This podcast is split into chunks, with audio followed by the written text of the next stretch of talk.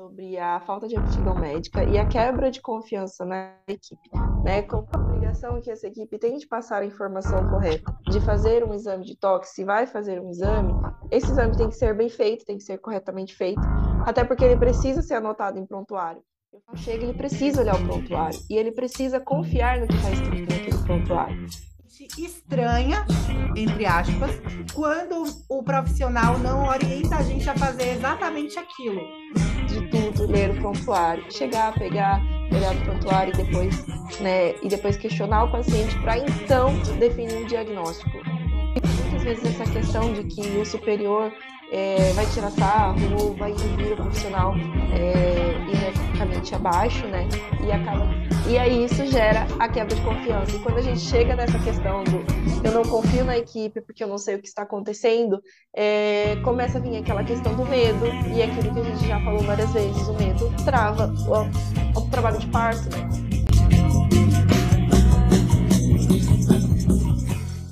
Olá, pessoal. Bom dia, boa tarde, boa noite. Estamos aqui para mais uma gravação do podcast Falando de VO. E hoje nós vamos falar sobre a falta de aptidão médica e a quebra de confiança na equipe. Né, como foi, como a gente viu, foi um relato bem enxuto, porém, é, até como nós comentamos, é uma coisa que acontece muito, né?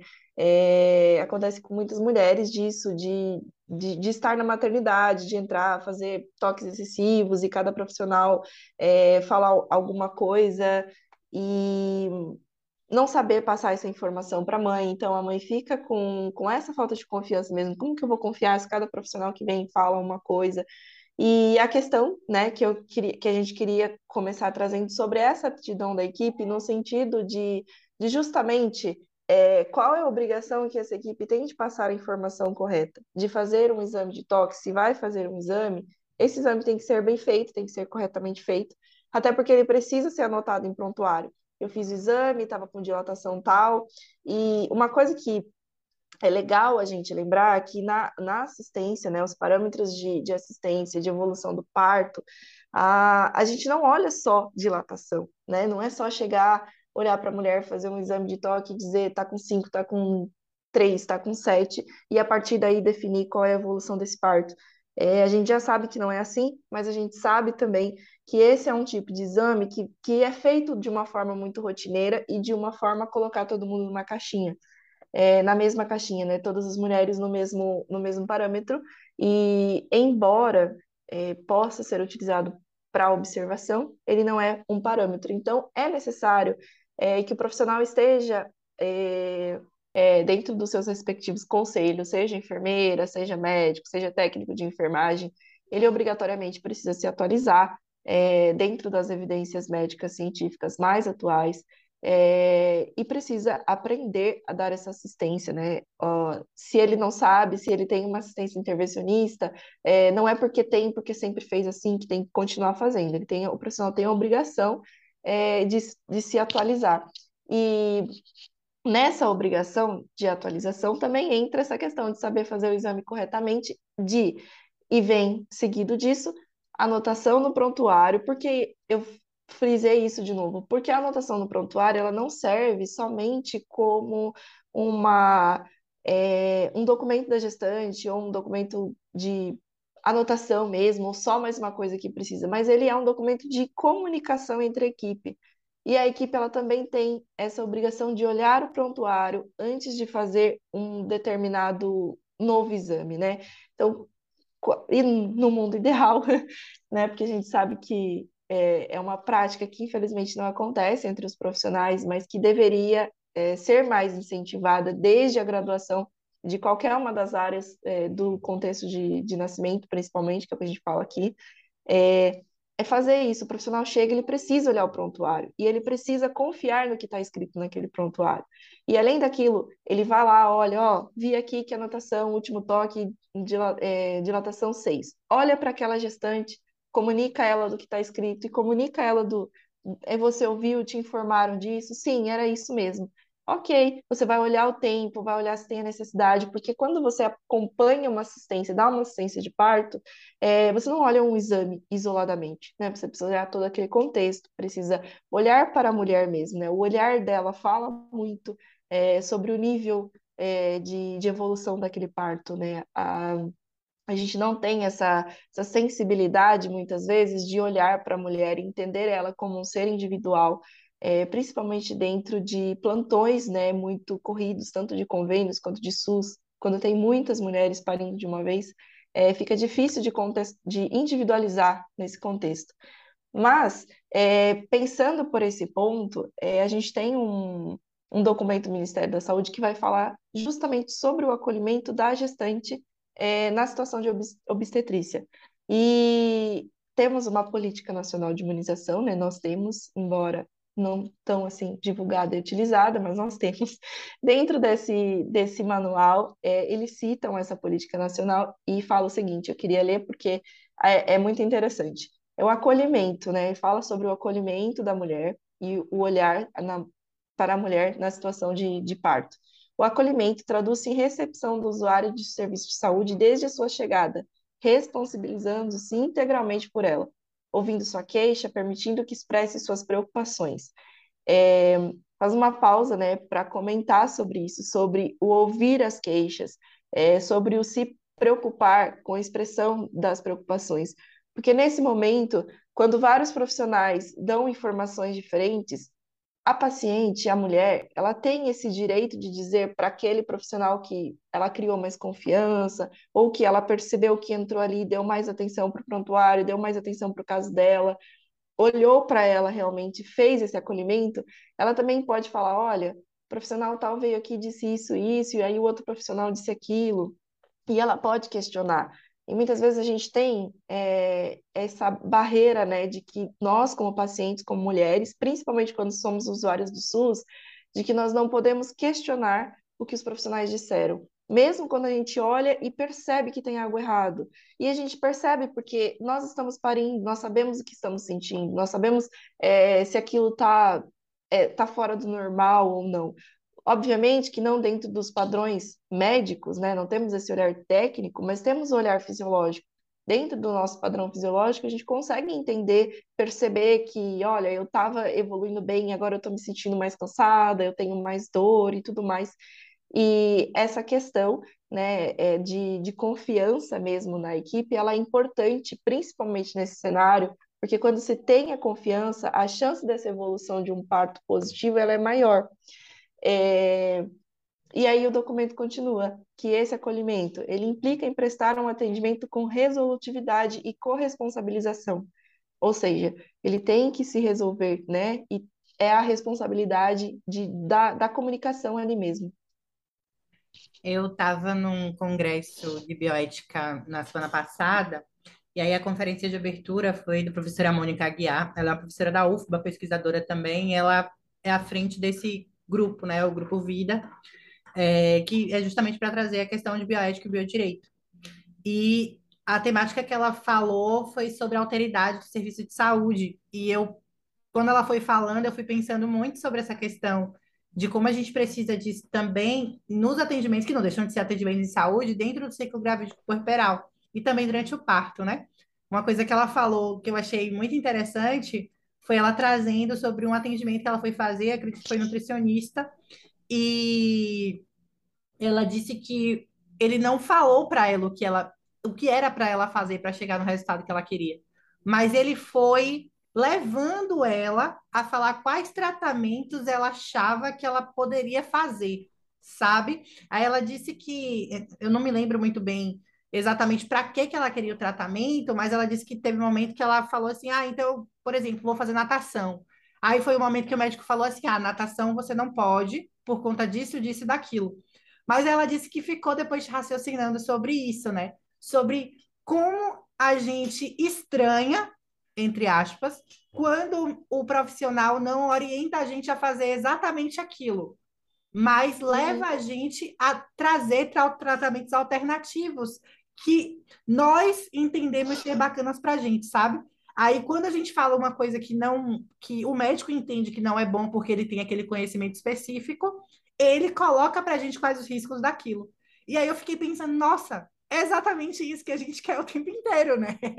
E a gente acaba indo para o médico, o médico fala assim: ah, você tem que tomar tal medicamento, você sai de lá com a receita, ou um tratamento, ou um exame, E você, depois que sai do consultório, você fica pensando, mas ué, por que que eu não tenho outra alternativa? Por que que é só isso? Né? Por que que ele não me levou a pensar nessas outras questões?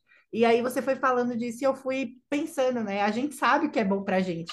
O médico com conhecimento específico dele, ele consegue talvez dar limites para o que a gente possa achar que é bom, mas na verdade não é, né? Essa questão dos prontuários que você trouxe eu também acho muito interessante, Bruna, porque é, eu percebo muito também com as questões, principalmente de perdas neonatais infantis, né? Eles não conversam entre si, acho que a gente já falou algumas vezes aqui disso.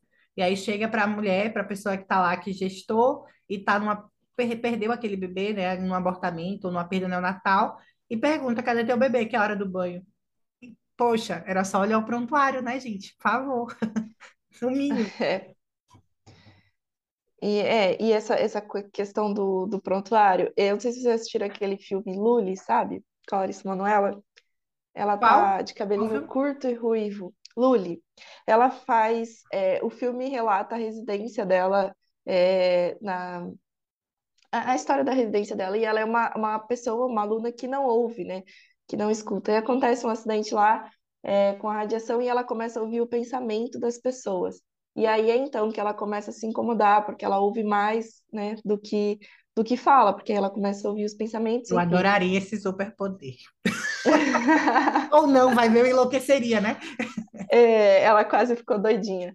Mas aí era essa questão, porque a professora sempre falava que era preciso, antes de tudo, ler o prontuário, chegar, pegar, olhar no prontuário e depois, né, e depois questionar o paciente para então definir um diagnóstico ou um tratamento. E ela sempre errava nisso no começo, né? Ela chegava falando o que achava que era. E aí a professora pegava lá, mas está no prontuário, ele é alérgico de pirona, ou está no prontuário, ele já teve isso, teve aquilo, sabe?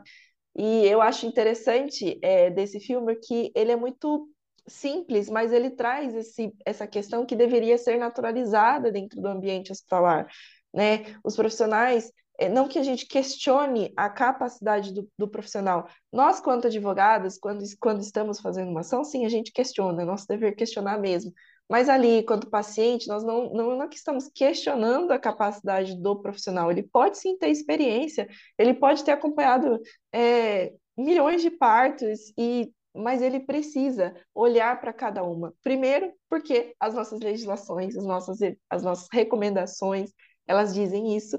E segundo, porque um parto ele é individual, né? Ele não é coletivo, não é todo mundo que para igual, da mesma forma, em todo, todo jeito. Então, ele precisa dessa, dessa observação mesmo. E eu lembrei da, da referência do filme porque no final é justamente quando, depois que ela perde esse superpoder, aí ela precisa aprender de fato a ouvir, a perguntar, a questionar. E aí, na última prova, é, ela passa, né? Na prova, ela faz o dia- diagnóstico corretamente. E a professora pergunta, né? Como que você chegou a essa conclusão? Aí ela responde, eu ouvi o paciente. E seria ideal, né? Ouvir o paciente, mas é, trazendo de, não fugindo muito do tema, né? Dessa questão realmente da, da aptidão é, que, o, que o profissional precisa ter, eu queria trazer também aquela questão da, da hierarquia, né? Dos profissionais mesmo, que às vezes a gente já falou até sobre isso, é, o profissional às vezes não tem aptidão para fazer determinado exame, sabe que não tem, mas tem o receio de pedir para o seu superior ou fazer ou ensinar corretamente ou tirar uma dúvida do eu fiz, mas eu não tinha certeza, do porquê eu não tinha certeza. Então fica muitas vezes essa questão de que o superior eh, vai tirar sarro ou vai inibir o profissional eh, hierarquicamente abaixo, né? E acaba que não reporta isso ao, ao superior e é quando acontecem eh, falhas graves na assistência que acabam eh, muitas vezes tendo desfechos negativos, né? Então essa responsabilidade de, de se reportar ao superior, ou também é, ao contrário, né? Às vezes é, existe ali a hierarquia superior, mas que a, vamos supor, a enfermeira, a obstetriz chega depois e não acompanhou o exame, ela precisa confiar também na equipe. A equipe ali é de todo mundo, tá todo mundo trabalhando junto, então ela precisa olhar, questionar, perguntar, e através desse conjunto de informação chega ali numa uma justificativa plausível de fazer um novo exame, é, tanto de toque quanto determinados outros, né? Um cardiotoco, que às vezes também tem profissional que gosta de rodar cardiotoco a rodo, né? Um atrás do outro. Em vez de observar a mãe, de observar, a, a, de conversar, de olhar a anotação no prontuário. Então, era essa questão da, da hierarquia também que eu queria trazer, que às vezes o profissional não leva para o superior mesmo sabendo, mesmo tendo consciência de que ele não está apto naquele momento para realizar aquilo, para realizar, e nem dar alguns, né, dependendo do, da, da parte, né, se for um técnico, ele nem pode dar um diagnóstico, né, mas às vezes acaba ali na, na rotina do hospital, e essa responsabilidade é de todo mundo, né, é, tanto dos superiores quanto da pessoa que não, que não reportou. E aí isso gera a quebra de confiança. E quando a gente chega nessa questão do eu não confio na equipe porque eu não sei o que está acontecendo, é, começa a vir aquela questão do medo, e aquilo que a gente já falou várias vezes, o medo trava o, o trabalho de parto, né? Porque é aquela coisa que já foi explicada em outros episódios, sistema simpático e parasimpático, o medo, é, adrenalina e aquela coisa toda de, de travar mesmo, de se proteger, é, que o corpo sente que aquele ambiente não é seguro, e se aquele ambiente não é seguro, eu não vou trazer o meu bebê para o mundo. Então ele começa a travar esse trabalho de parto. Então essa quebra de confiança, ela acaba tendo, parece pouco, parece pequeno, mas ela acaba tendo uma repercussão que pode ser gigante, né? Que pode levar a uma a um desfecho não tão positivo assim. E acho que é isso que eu queria trazer hoje. É... Vocês querem comentar alguma coisa? Eu, eu lembrei de um caso, antes de se Bruna quiser falar, eu lembrei de um caso que eu não sei se já comentei aqui, mas um caso exatamente assim. A mulher chegou no serviço de saúde, a enfermeira fez a triagem, fez o toque, colocou lá no prontuário quantos sentimentos ela estava de dilatação. Aí ela foi passar para o médico. Quando ela foi para o médico, o médico foi lá e fez outro toque. A enfermeira tinha acabado de fazer na triagem. Qual a necessidade de você, bonitão, fazer é. outro? Aí no prontuário a anotação dele é idêntica à da enfermeira. Só que tem uma, uma linha assim, assim, que é uma coisa a mais que ele inseriu. Mas assim, para quê? Né? Para que esse tanto de toque nessa pessoa, sendo que não tinha nem meia hora que tinha sido feito um, sabe? Parece que não confia, não confia no restante da equipe, então eu preciso ver também. É, ou para mostrar que sabe mais, talvez. É, não é que não parece, ele não confia. E a gente sabe que a dilatação também vai muito da interpretação do profissional, né? Do dedo, enfim. Tipo, não tinha necessidade, esperava um pouquinho. O bebê olhava outros sinais. Se você estava preocupado com a primeira profissional não ter feito direito, você olhava outros sinais, né? Batimentos fetais cardíacos, se a mulher estava assistindo uma coisa, como é que estava aquela contração, enfim. Mas fazer outro toque para quê?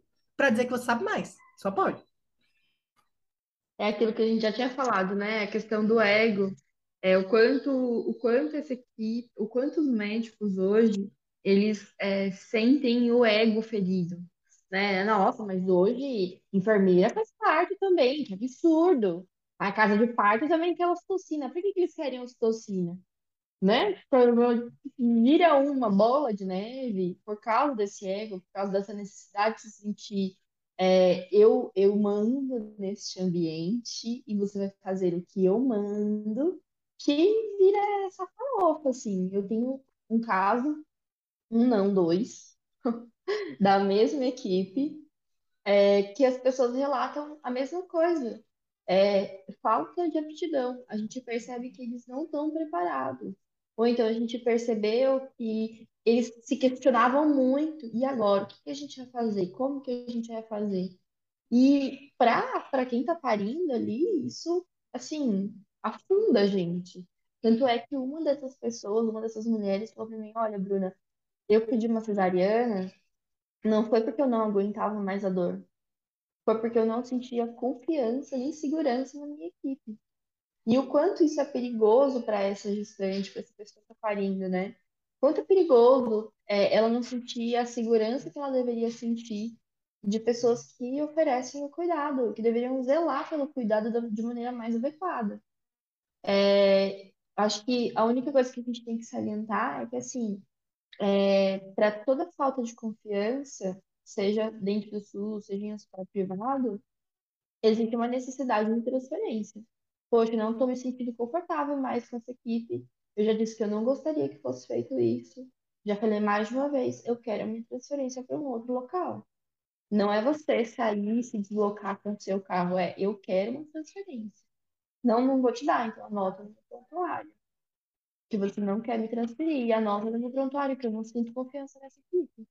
Estou sendo atendida, mas eu não consigo me sentir, ter uma ambiência acolhedora. E eu acho que vai muito de encontro ao que a RDC 36 fala também, né? De que cabe aos serviços de saúde, atendimento obstétrico e neonatal, fornecer uma ambiência acolhedora, segura, onde a mulher consiga parir de forma mais adequada, respeitosa, considerando tudo que o serviço tem ali para oferecer, né? Eu acho que é tudo isso. A Bruna tá mais quietinha hoje. Tá, mas tô, gente, hoje eu tô assim, Agora viajando. ela veio fechar aqui. Eu acho que é isso, né? É, c- vocês têm mais alguma coisa para comentar? Vocês querem complementar? Eu ia comentar só que ela realmente teve um processo inflamatório, a Cecília, por conta provavelmente dos toques, né? Descobriram depois de algum tempo tendo dores, acreditaram ser contrações, acreditaram ser contrações, levaram ela a acreditar também que eram contrações, mas quando fizeram um cardiotoco, perceberam que ela estava com um processo inflamatório, muito provavelmente por conta da quantidade de toques que ela recebeu antes com a bolsa rota, né? É, acredito por isso, né? E só para casar os episódios que a Bruna falou também sobre a questão do da no episódio que ela falou sobre a bolsa rota, né? Não foi, Bruna é, Gomes? Sim, sim. Sobre isso. Sobre a questão da, de tocar e da coriomielite, da, da possibilidade de você levar mais infecção para aquele Isso. ambiente, né? E só perceberam isso depois que ela estava realmente com bastante dores e que a própria equipe estava acreditando que eram contrações e ela também. A, a, a maluquice, né? Uhum, uhum. Uma É. Enfim, né, gente? Esse foi o relato, esses foram as três análises do relato da Cecília. A gente está encerrando esse relato hoje. Semana que vem a gente volta com o último relato dessa temporada. Eita, meu Deus. Meu Deus! É... Passou rápido, né? Fo- Foram, foram 12 meses a gente soltando esses relatos. Acho que um pouco menos, né? Uns 10 meses. Que tiveram É. alguns, alguns problemas aí no meio, a gente precisou parar, retomar, e não conseguia soltar episódio, soltava depois. Mas foi esse ano. A gente volta com o próximo relato e o último dessa temporada. É, a gente gosta de ouvir o que vocês pensam, então, é, o que vocês acharam, se esse modelo de temporada tá mais gostoso de ouvir, tá mais fácil de ouvir, né? É, episódios menores, a gente acaba, acaba sendo mais fácil da gente processar o episódio. É, sigam a gente nas redes sociais, avaliem a gente aqui com cinco estrelas, por favor, não menos. É, Sempre. e se quiserem, fiquem à vontade para dizer pra gente o que vocês estão achando desses episódios. A gente sabe que tem um público cativo aí, tá ouvindo esses, esses últimos episódios. Então digam pra gente o que vocês estão achando. E é isso, gente. Até a próxima semana. Beijinho. Tchau. Tchau, Tchau. até.